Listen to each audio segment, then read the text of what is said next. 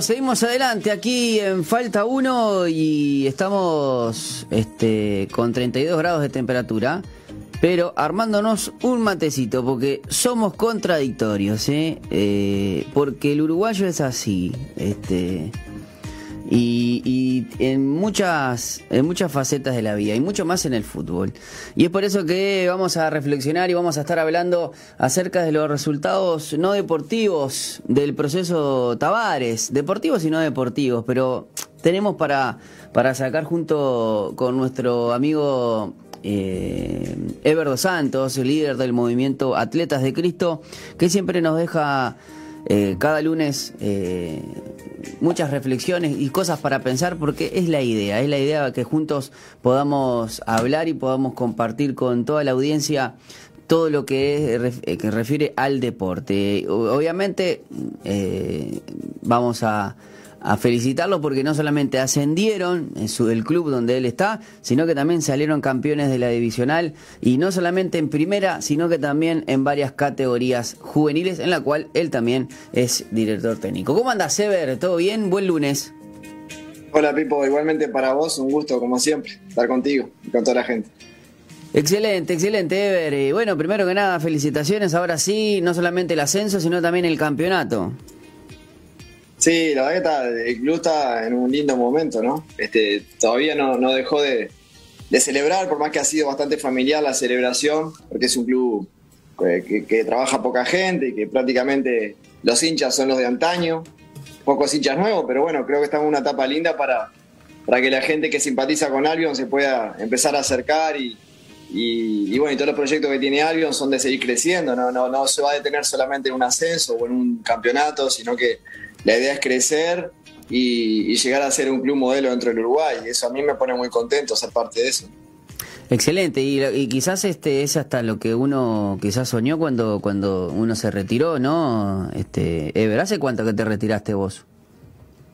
No, yo hace años que me retiré. Eh, ahora estamos hablando de 15 años ya que me Claro, pero a lo que voy es que cuando, cuando uno se retira, si bien no, no sé si vos ya lo tenías preparado o algo, en el sentido de que a veces eh, eh, en la marcha uno va decidiendo que después del, del retiro quiere ser técnico o quiere quedarse en el ambiente del fútbol. ¿Vos los tenías ya decidido o lo fuiste como que lo fuiste cocinando? A mí, a mí me costó un poco porque viví muchas cosas en el fútbol como, como futbolista, muchas cosas que no me gustaron, muchos manejos, muchos intereses que, sabemos que existen, pero ta, que yo los viví de cerca.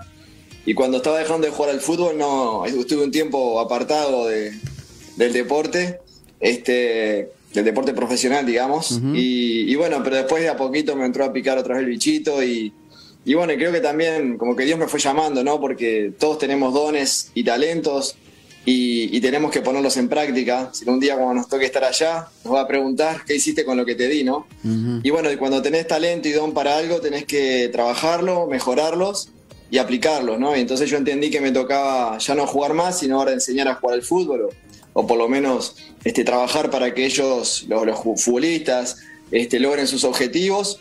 Y bueno, eso es lo que estaba haciendo. Entonces me costó un poquito, después que entendí eh, a lo que Dios me llamó se me hizo todo mucho más simple y bueno, ya llevo 14 años trabajando en, en, el fútbol como director técnico y, y, cada vez me gusta más. Excelente, excelente. Bueno, y, se nota porque, bueno, este, eh, sí dirigiste primera, ¿no? Dirigiste primera en algunos equipos, pero después como que te definiste para ir a, a, a los juveniles. Lo que pasa es que he trabajado más que nada en juveniles, en formativas, en primera división más que nada estuve como ayudante, más allá de haber dirigido algún partido como técnico principal, pero simplemente fue por una situación eh, particular.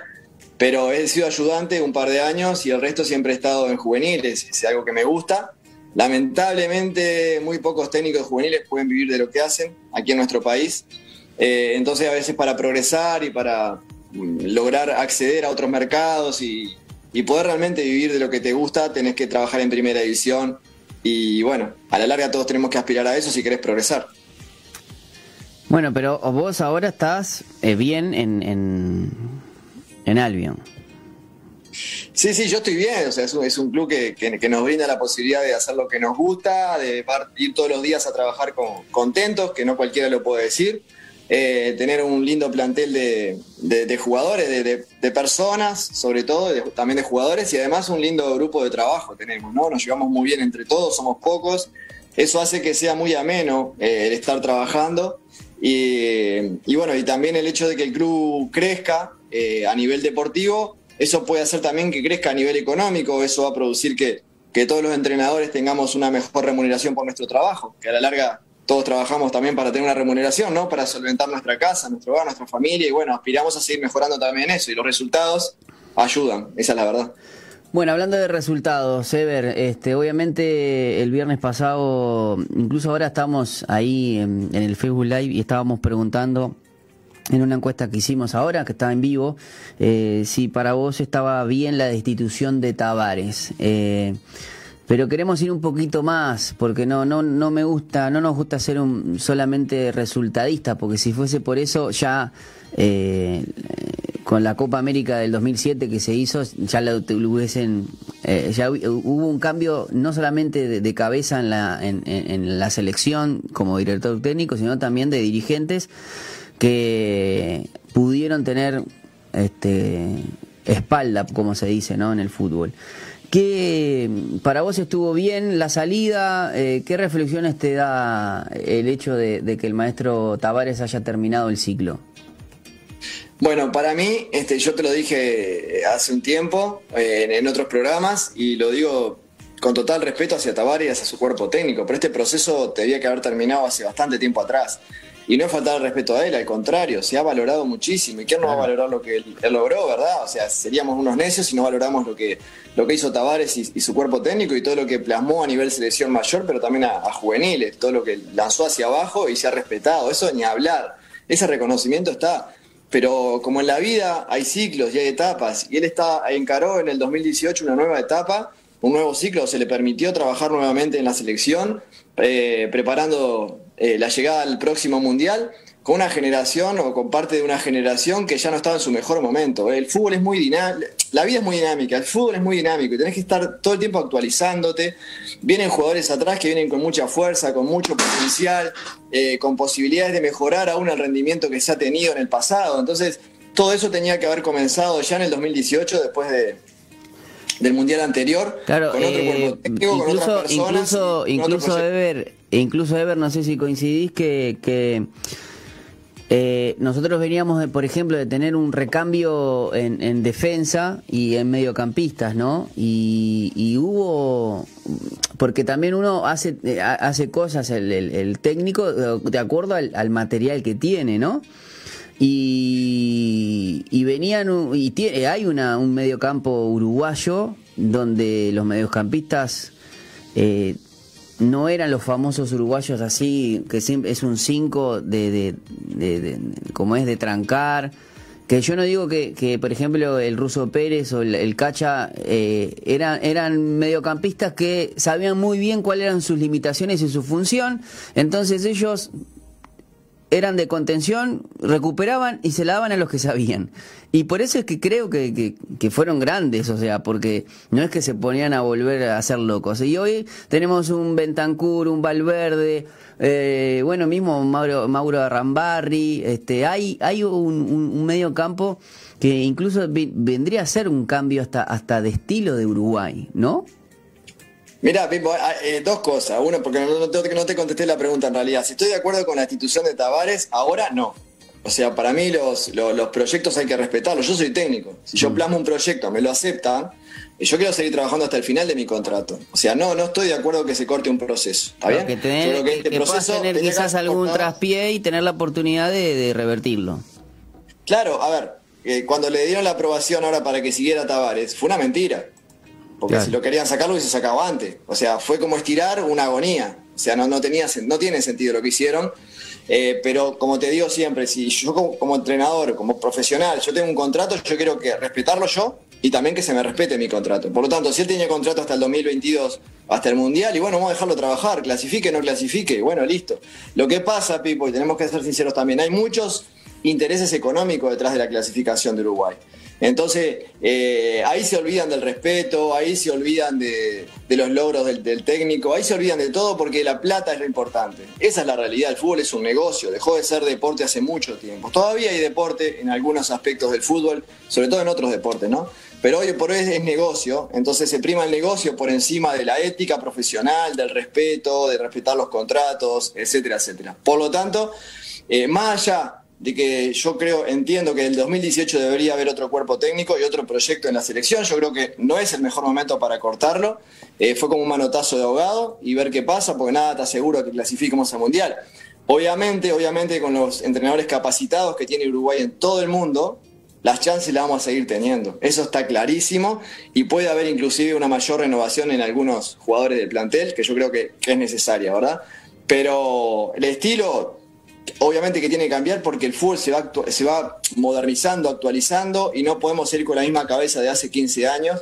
Ya hoy tenemos que tener otra cabeza, tenemos que prepararnos, tenemos que eh, ver videos de cómo se manejan los entrenamientos en otros lugares. O sea, estamos lejos en un montón de cosas.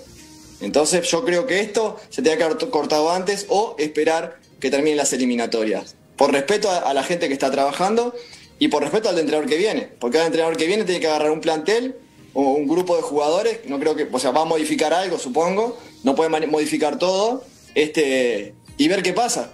Capaz que este mismo entrenador eh, queda fuera del mundial y después eh, le va a quedar en el currículum a él que quedó fuera del mundial. ¿no? Me parece que es bastante injusto para todos, para todo. Este, por lo tanto, yo hubiese esperado, sinceramente. Claro, sí, sí. Esto sería lo, lo, lo, bueno, lo, más lógico para, para incluso si queremos hacer eh, eh, clasificar al mundial, porque estaba viendo también en muchos números que faltando cinco fechas en las otras, la única excepción fue a Rusia 2018, que la verdad nos hicimos muy fuertes de local, incluso sin ni siquiera a Suárez, sin tener a Suárez ni Cavani, pero se le ganó a, todos eh, y menos a Brasil y, y la verdad que que hizo hizo que, que, por un por una eliminatoria estuviésemos tranquilos. Pero la verdad que Uruguay en las otras tres que clasificamos fueron eh, es como que volvimos a la normalidad por decirlo de una manera no y, y la verdad que la experiencia de esas situaciones para Tavares quién quién, otro los tiene eh, yo creo que hay, hay mucha gente preparada para plasmar un proyecto. Y yo creo que ese proyecto no puede ser solamente un proyecto de sacar resultados, porque si no nos quedamos siempre en la chiquita. Hace poquito me enteré, estaba viendo un partido de la Eurocopa, me enteré de que el, de que el técnico de la selección de Bélgica también es director deportivo de la Asociación Belga de Fútbol. O sea que él es el director, el que baja todos los lineamientos para todo lo que se hace a nivel deporte, fútbol en Bélgica. Entonces, ese proyecto de no es solamente sacar resultados y llegar a una final. No, no, él está proyectando algo a nivel país. Y eso es lo que necesitamos acá. No solamente que quede una linda frase, sino que realmente se haga algo por los jóvenes, por los niños, por el fútbol infantil. Hay muchas carencias, Pipo, muchísimas carencias. Y de repente vos te das cuenta o, mirás lo que ganan los jugadores, lo que ganan los cuerpos técnicos. Estamos hablando de mucho dinero. Y acá hay, hay jóvenes, hay niños que no tienen para pagar el ómnibus para ir a entrenar. ¿Entendés, Pipo? O sea, es muy injusto cómo se maneja todo, hay mucha hipocresía, hay, mucho vende humo en esto como en todos lados. Entonces, realmente lo que tendría que venir es un proyecto de verdad, que involucre a sección mayor y todo hacia abajo. ¿Se entiende? Obviamente que yo no lo puedo hacer, yo no tengo, eh, no soy un, personaje popular al cual le pueden hacer caso con un proyecto. Lamentablemente lo que tú viviste en el fútbol como futbolista incide muchísimo a la hora que te escuchen a la hora de plasmar un proyecto. Bueno, esos nombres, esas personas que de las cuales se habla, y hay un par que están sin trabajar ahora, bueno, presentame un proyecto. Vamos, vamos a hablar con este, vamos a hablar con el otro y vemos cuál es el proyecto ideal para el Uruguay, pero realmente que no solo sea resultado para llegar al Mundial. Pues si solamente calificas al Mundial y no te preparaste bien, vas a pasar vergüenza en el Mundial. no, yo, creo, yo creo, que seguramente si el técnico que, si bien muchos están, y muchos dirigentes dicen que es para para estos cuatro partidos y si vos lograste si vos lograste clasificar, obviamente te van a dar el mundial. Pero me gustaría sí ser que que, el, que no sea para Qatar, sino que sea para, o sea, que el que se contrate, obviamente que haya énfasis para estos cuatro partidos, pero que le diga independientemente que clasifiques o no, tu proyecto va a llegar hasta el otro mundial. Creo que me parece sería mucho más acorde a lo que se venía haciendo y no haciendo esto que bueno, esto es un mundial, esto es un campeonato de cuatro partidos y si vamos, vamos y si qué, y si, y si no vamos, ¿qué onda? O sea, el, que vino por cuatro partidos se va. Pipo, la, la, misma mediocridad de siempre, Pipo. el uruguayo ya de por sí hace lo mínimo indispensable para sobrellevar la situación lo mejor posible. Nunca estamos buscando la excelencia. Entonces, si queremos buscar la excelencia, presentemos un proyecto a largo plazo de verdad. Y así como se le permitió a Tavares trabajar durante tanto tiempo y llevar adelante un proyecto, bueno, empezamos un nuevo proyecto, etapa terminada, empieza un nuevo proyecto, pero no termina en cuatro partidos. Si no, seguimos con la cabecita chiquita y seguimos lejísimo, lejísimo del primer mundo este, de los equipos que se manejan con otro nivel, con otra cabeza. Eh, Ever, eh, ¿qué es lo, eh, qué resultados podés rescatar no deportivos del proceso Tavares? Para mí lo que yo siempre digo es el respeto que se ha logrado hacia, el futbolista, eh, la dignidad, el compañerismo, el, grupo, el, grupo humano por encima de, intereses personales, de buscar la, parte económica personal. Yo juego en la selección porque quiero llegar a Italia a hacer plata y me muestro una selección. No, no. Esto es algo mucho más. es la imagen de tu país. Los embajadores del Uruguay son los futbolistas. Hay muy poco más que sea un embajador de Uruguay. Algún deportista, ahora que gracias a Dios han salido deportistas de, primer nivel, la verdad, a pesar de no tener las mejores condiciones. Y en las Olimpiadas nos han representado muy bien, pero es en el deporte, es, en el, y en el fútbol más que nada, ¿no? Entonces, la línea que marcó es de arriba hacia abajo, el respeto que se le ha tenido a su proyecto, eso es lo principal. Entonces vos ves que se, se, valora mucho que los jóvenes estudien para acceder a una selección juvenil, eh, que sean buenos compañeros, buenas personas. Entonces eso para mí es lo fundamental. En lo futbolístico, eh, bueno, cómo se compenetran los jugadores a la hora de, disputar los partidos, ¿no? Más que nada eso. Después en la parte técnico-táctica, para mí muy lejos de lo que uno podría aspirar. Pero bueno, a veces todo no se puede. Se logró mucho, pero se, terminó una etapa y se tenía que haber terminado antes y tiene que empezar una mejor todavía, tomando lo bueno que se hizo, pero un nuevo proyecto, con una nueva cabeza y con nuevos lineamientos para el fútbol de hoy. Y Ever, de los técnicos que están en carpetas que se está diciendo por la prensa y todo, ¿qué, ¿cuál sería para vos un, alguien? Esta, esta la disyuntiva de, un técnico uruguayo o extranjero. Obviamente yo conociéndote un poco, estoy clavado que te va, te va, vas a querer un técnico uruguayo, ¿no? Pero... Mirá, te, contesto en dos partes. Una, hay gente uruguaya muy capacitada para agarrar la selección y para presentar un lindo proyecto. Eso por un lado. Por otro lado, no soy tan patriota de decir que tiene que ser uruguayo sí o sí. Yo creo que hay gente en otros países, sobre todo en los más cercanos, los latinos, ¿no? Más que nada, lo que es Argentina, eh, Brasil, inclusive España, entrenadores que nos pueden aportar muchísimo, muchísimo, muchísimo. Y yo realmente escuché un par de nombres que no me caerían mal. Por este, ejemplo, ¿cuál, cuál, sería, más allá del que todos sabemos que es Gallardo, que es el que está resonando? Sí, bueno, a mí me gustaría que venga Guardiola. bueno, ahí prepárate. Y bueno, a ver, a ver, eh, ¿por qué no? Sí, sí, sí, él dijo que quería, él dijo que quería, él dijo que quería, aunque sea una selección, si quería una selección, una selección latinoamericana o sudamericana más que nada. Y por, eso te digo, entonces, y bueno, vamos a juntarnos a ver qué dice, a ver qué pasa, a ver qué, a qué se puede llegar. No se llega a nada o, no, bueno, no hay ningún problema, pero yo lo tendría en cuenta. Eh, pero te vuelvo a decir, hay, muy, hay muchos técnicos capacitados también en Uruguay para agarrar la selección y presentar un lindo proyecto y no solamente clasificar a Uruguay al Mundial, sino realmente que sea algo que abarque a toda a todo nuestro deporte, ¿no? En todo el país. Yo creo que ¿Y qué te parece, ¿Qué te parece Diego Aguirre, que es el que parece que tiene el número uno? Eh, bueno, a mí cuando me preguntaban un poco fuera de cámaras, este, para mí es uno de los, de los técnicos interesantes que ponen a la sesión. Fue compañero mío, lo conozco y creo que es un tipo muy capacitado. ¿Y qué pasa si Diego Aguirre agarra y te dice, Ever, ya que te conozco, agarrá la sub 15, ponele, ¿no? La primera. Que... Eh, no, agarrar una selección juvenil está bueno. Está bueno, está bueno porque además se han, se han respetado los técnicos juveniles y los ha dejado trabajar. Y para uno que es un trabajador de esto, que te den un, contrato de dos años, de tres, de cuatro, está buenísimo. ¿Qué te voy a decir? Representar a Uruguay ni hablar. Pero realmente, independientemente de quién venga, no estoy pensando en mí no estoy pensando en que si ese técnico venga me puede poner a mí o no, la verdad. No, lo, hacía en un caso hipotético porque, bueno, porque justamente eh, sí coincidieron en River, ¿no? Sí.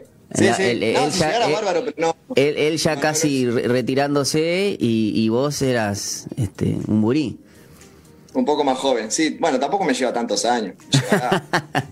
Llevará, 10, no creo que me lleve más de 10 años. Pero, este, pero además yo sé que, es un tipo fiel a, lo que él cree, a cómo ve el fútbol. Es un tipo sincero y, va a hacer lo que dice. No, no, no va a mentir a nadie. Si se lo deja trabajar, yo creo que puede, puede caminar. Pero no solamente, creo que hay otros también buenos candidatos. Hay, hay gente muy capacitada, la verdad. Bueno, pero contame cuál es tu gusto, Ever. ¿Qué, cuál, o sea, en este juego hipotético nosotros aquí no, no vamos a decidir nada, ¿no? Pero eh, obviamente están los dos que en la prensa y, las radios este, deportivas siempre están diciendo, pero también se dice Almada, este, incluso hasta el cacique. Mm, dame una impresión de, de otros que, quizás puedan llegar o, que, te puedan gustar a vos más que nada por, porque bueno vos también tenés un perfil de justamente de buscar proyectos y no venir a, decir bueno vengo y tipo al, estilo Caruso Lombardi no de, apagar fuego no, no. no eso no olvídate. No yo lo, lo que lo más de más allá de dar nombres que los que vos dijiste también me gustan este, yo creo que vería mucho el proyecto, ¿no? Vería mucho lo que quiere, la, manera de conducir, cómo llevarían adelante su, proyecto, la gente con la que piensa contar y el alcance, el alcance hacia juveniles y hacia el fútbol infantil. Yo miraría eso más allá de la persona que venga, ¿no? Y si es una persona que ha tenido logros en el fútbol, mejor, pero no siempre pasa. Este, no, no sé dónde trabajaba el técnico de, Bélgica antes de agarrar la selección de Bélgica. Claro, ¿verdad? que no tengo idea dónde trabajaba. Sin embargo, un tipo muy capaz y, ha dado resultados, más allá de aún no ha levantado el trofeo. O sea, ha hecho un cambio y una reestructura en el fútbol de Bélgica impresionante. Entonces, bueno. Eh, es, que ha vuelto, es que ha vuelto a, depositar a Bélgica en, y, ha hecho a Bélgica competitiva. Porque yo lo único que me acuerdo de Bélgica fue de Italia 90 o de la 86 y después nunca más. Hasta que aparecieron en esta generación que se fue dando. Yo creo que entiendo que también cuando uno empieza a generar un orden y empieza a, a, a pensar en largo plazo, no es que justo la suerte o el destino le dio eh, una generación muy buena de jugadores. No, yo entiendo que uno fue empezando a labrar la tierra y, a poner las semillas y luego crecieron, porque muchos te dicen, no, bueno, Tavares, bueno, sí, tuvo suerte porque tuvo una generación... No, no, no, es, no, no, fue casualidad que él agarrara en el 2006 y la siguiente generación, que fue la del 2007, han sido de los jugadores, ¿no? Han sido los, los, los que siguen ahora, Suárez, Cavani, eh, Cáceres, este, hay unos cuantos más, pero todos eh, eh, han llegado a ser siendo referentes y después se fueron sumando más generaciones y así se fue nutriendo la, la, la selección este, mayor, ¿no? Creo que no es porque, ay, bueno, apareció y justo vamos a tener la mejor generación y no vamos a tener otra. No, si se sigue laburando la tierra, seguramente aparezcan. Es así, Pipo, estoy totalmente. Iba a decir lo mismo que estás diciendo vos. Esto se va generando de a poco. A veces somos muy exitistas y muy resultadistas a corto plazo. No, no. Las cosas cuando salen bien se, se realizan a un tiempo determinado, con pasos previos. Y yo creo que ese es el camino que se debería tomar ahora, que ya, ya se terminó esta etapa de Tavares. Bueno, ahora hay que empezar a generar eso y con gente capacitada que, que lo hay y eso es seguro. Claro, eh, volviendo a lo que es Bélgica, a lo que voy es que quizás Bélgica no, no, no salió campeón del mundo, no, no salió campeón de Europa, pero ha sido competitivo eh, ante grandes potencias que incluso son europeas y, ha dejado, por ejemplo, me acuerdo que dejó afuera a Brasil, eh, dejó afuera eh, también a Holanda, o sea, ha eh, eh, quizás falta ese eh, falta ese frutillita de la torta, ¿no? Pero yo me, mm, mm, recuerdo, entonces estuvo casi 20 años afuera de todo, o sea, 20 años fuera de todo. No digo, no lo quiero poner en, similitud Uruguay, pero mirá que anda ahí.